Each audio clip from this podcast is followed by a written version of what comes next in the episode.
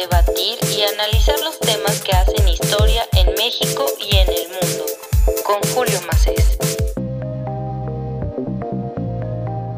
En este episodio vamos a platicar con la periodista Georgina Cerega. Puedes encontrar su trabajo en el país.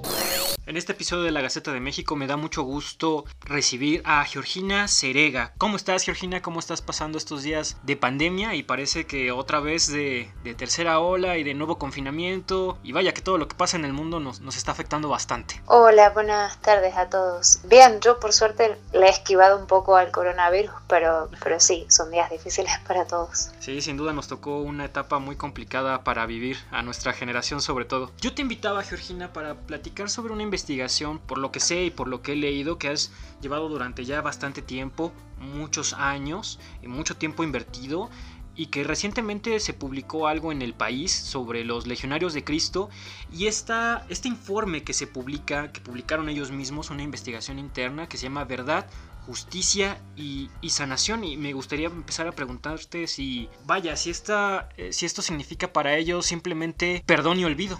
Yo no puedo decir lo que significa para ellos, pero sí puedo decir que, o sea, hay varios puntos en este informe publicado esta semana por los legionarios.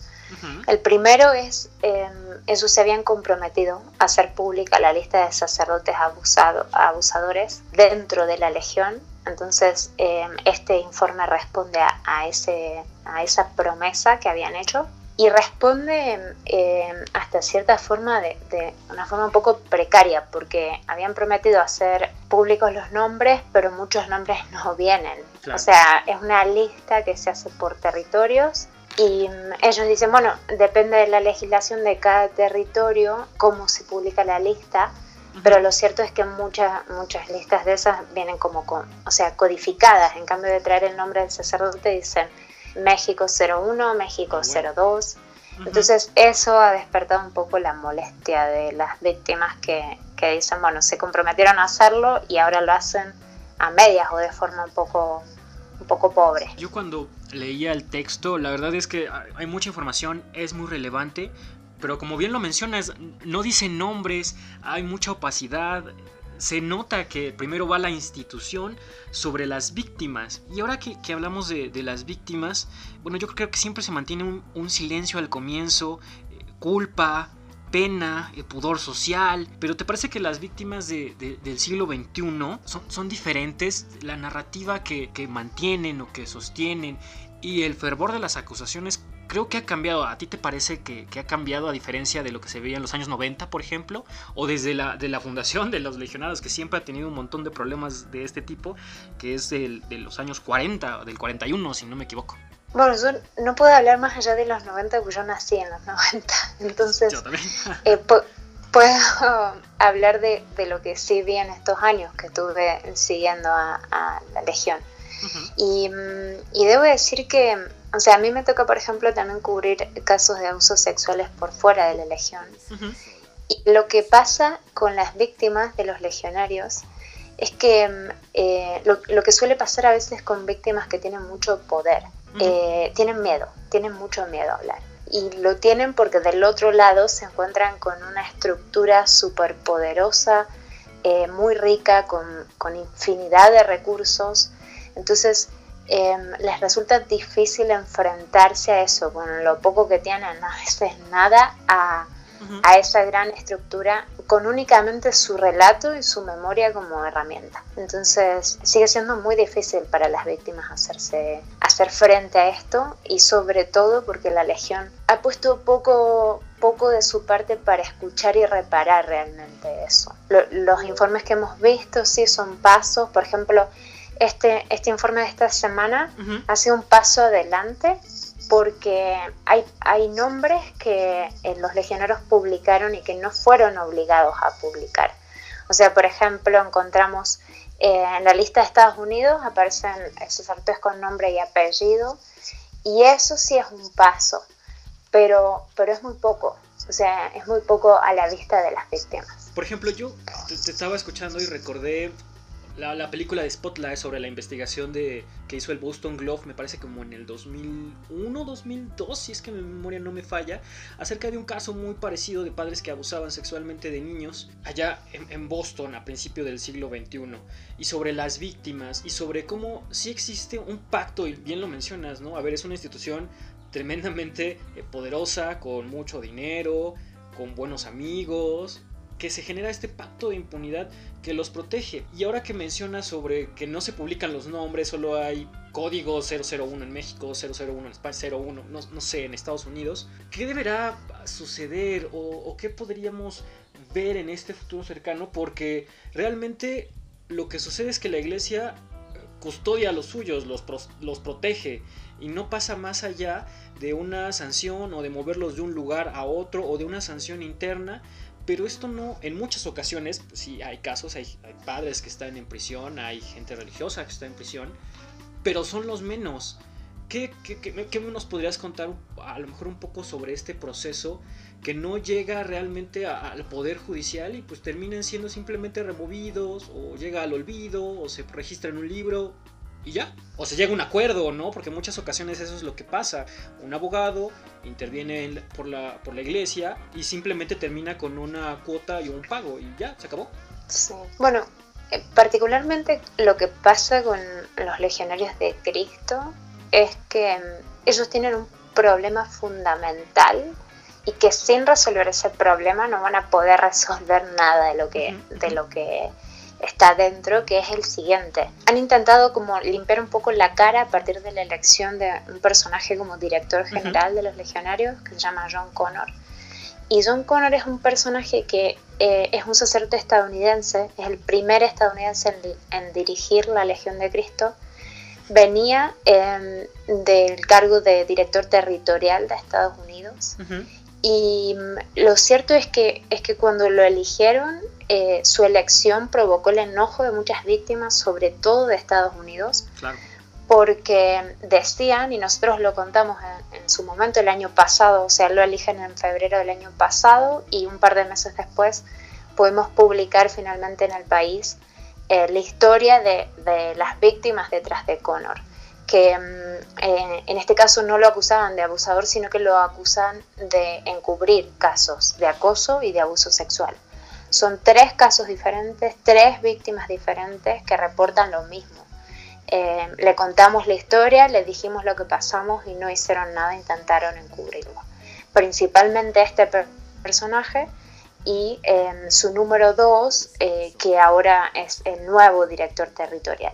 Entonces son estos dos personajes que están a cargo de la orden que vienen ya con un récord eh, difícil y complicado. Entonces, hasta que no limpien realmente, no, no quiten estos personajes que fueron o bien eh, criados, educados y acompañados por, eh, por Maciel, es difícil que la, que la legión vaya a limpiarse realmente te podrán hacer un lavado de cara, pero, pero si no atienden las causas que hay debajo de eso, la cultura de silencio, la cultura de obediencia, no van a poder realmente quitarse el, peso em, de, la lacra de la pederastia que tienen dentro. Ahora que hablas de cultura del silencio, cultura del miedo, en tus entrevistas con, con víctimas, que, supongo deben ser bastantes, ¿qué factores del contexto social sobre todo podrías ver similares o qué similitudes puedes encontrar entre las víctimas? Podría ser posición socioeconómica, la posición o cuestiones de creencia o de fe de los familiares, de los padres, porque sé que en muchas ocasiones el peso social de no ir contra la iglesia afecta bastante para tratar de no involucrarse en estos temas. Yo creo que ese puede ser el factor más común. No pasa siempre, pero, pero pasa mucho. muchas veces estos chicos forman parte de familias que son muy religiosas y que forman parte de la orden desde hace muchos años.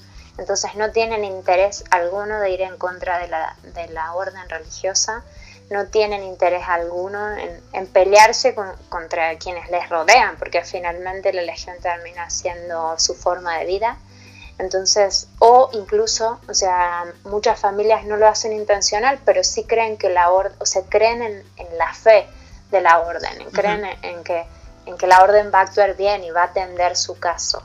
Entonces, eh, incluso, por ejemplo, en entrevistas recientes que, que tenía, Hay, casos que se manejan dentro de la iglesia y que no quieren, no quieren exponerse, ¿no es cierto? Entonces hacen una denuncia canónica, eh, llevan el caso por dentro de la iglesia y eso nunca se publica, nunca se sabe, nunca cuentan las estadísticas estas que publican y las mismas víctimas son las que no quieren, no quieren que se sepa por, por miedo a perjudicar el proceso canónico o por miedo a que les señalen. Entonces, tema religioso es generalmente el factor común acá. ¿No te parece que también podría ser, por ejemplo, el, tema social? A ver, supongamos hay un, un, niño que pasan 20 años y se convierte en un hombre joven, que cargue con ese no, no, quiero decir lastre, pero sí con esta, pues sí, este, este golpe emocional brutal que podría significar una violación y tener que confirmar y decir sobre todo a un medio con nombre y apellido, a mí me violó tal persona en tal año, en tal parte, también crees que eso sea un factor importante para que este tipo de, acusaciones no prosperen, que no hay muchas ocasiones nombre y apellido de las personas, aunque creo que eso ya está cambiando cada vez más. Sí, pero eso pasa en general con, todas las denuncias de abuso sexual. O sea, la, víctima por ahí le cuesta eh, reconocerse como tal o no quiere directamente reconocerse, que, es completamente legítimo. No quieren ser vistas bajo la lupa social de ese estigma. Entonces eh, pasa en general con, muchos casos que, van por fuera de los legionarios. Dentro de los legionarios yo creo que se repite un poco más el factor miedo frente al poder, frente a una corporación tan poderosa.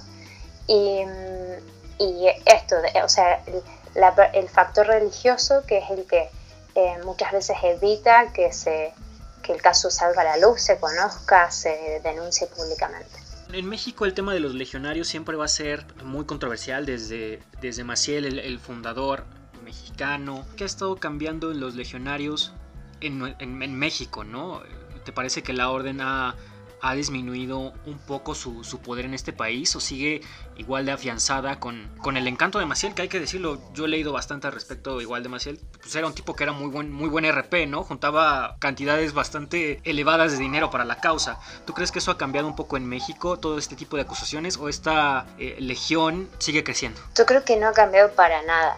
Eh, creo que Maciel ha sido el maestro de, muchos y les ha enseñado a recaudar a muchos. Incluso hay, ex legionarios o ex consagradas que cuentan un poco la, metodología de cómo les enseñaban a recaudar y todos se convirtieron en maestros de, la recaudación económica. ¿Cómo era esa eh, recaudación más o menos? Desde lo que, te, lo que te han contado, lo que has escuchado, ¿cuáles serían unas de las variables principales para este modelo de recaudación de los legionarios, al menos aquí? Dependía dónde y, y cómo, pero por ejemplo hay un, hay un libro de una, una ex consagrada que es Elena Sada, que se llama Ave Negra, que explica un poco eso, o sea, eh, cómo se hacía la recaudación.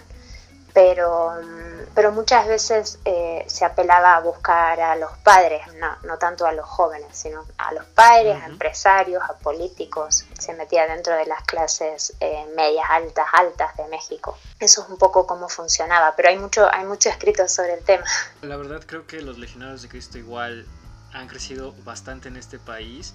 Y en particular no nada más es un problema de los legionarios de Cristo, tiene que ver en general con, por así decirlo, pastores de la religión o gente relacionada a la religión que constantemente lo largo de todos estos años y de todas estas décadas, no ha parado de cometer estos abusos. Siempre hay nuevas investigaciones, siempre hay nuevas víctimas, siempre se rompe este silencio, pero no se ven consecuencias. Yo creo que eso es de lo, de lo más lamentable. A pesar de que incluso pues ya el Vaticano tiene severos problemas de fe. En tu criterio, por ejemplo, ¿qué, qué verías para los próximos años tal vez?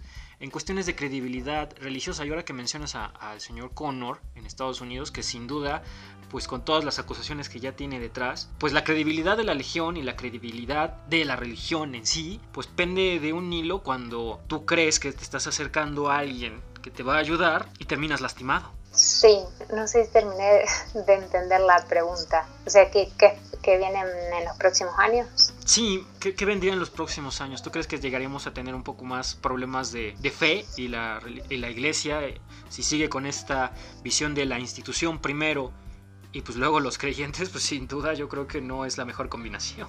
Yo creo que, o sea, creo que tienen un trabajo de, de limpiar su imagen por delante muy grande. Creo que es muy difícil lo que tienen delante y creo que si no cumplan con determinados puntos no lo van a poder hacer nunca. Pero también estoy, estoy un poco convencida de que no sé, o sea, no sé qué tanto les afecta a ellos porque finalmente tienen, siguen teniendo a, aquellos que eh, donan todos los meses, o sea, su estructura económica, por ejemplo, que es uno de los puntos más fuertes de la Legión, no se ha visto perjudicada de gran, de gran forma.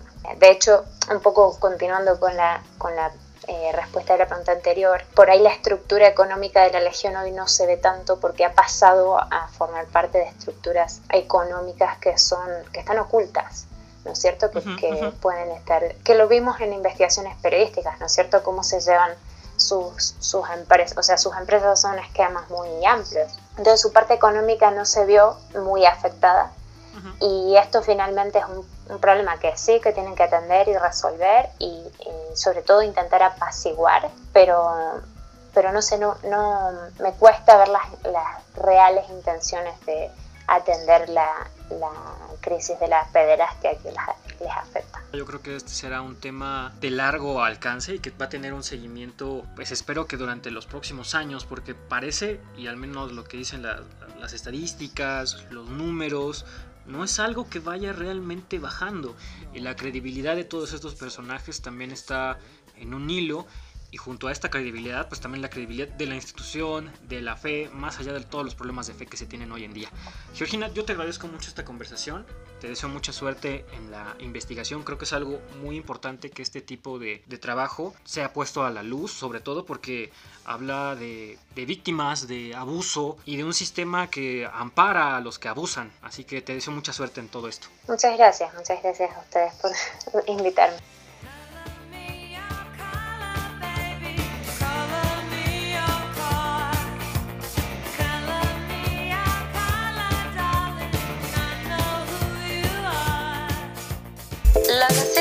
México, un espacio para opinar, debatir y analizar los temas que hacen historia en México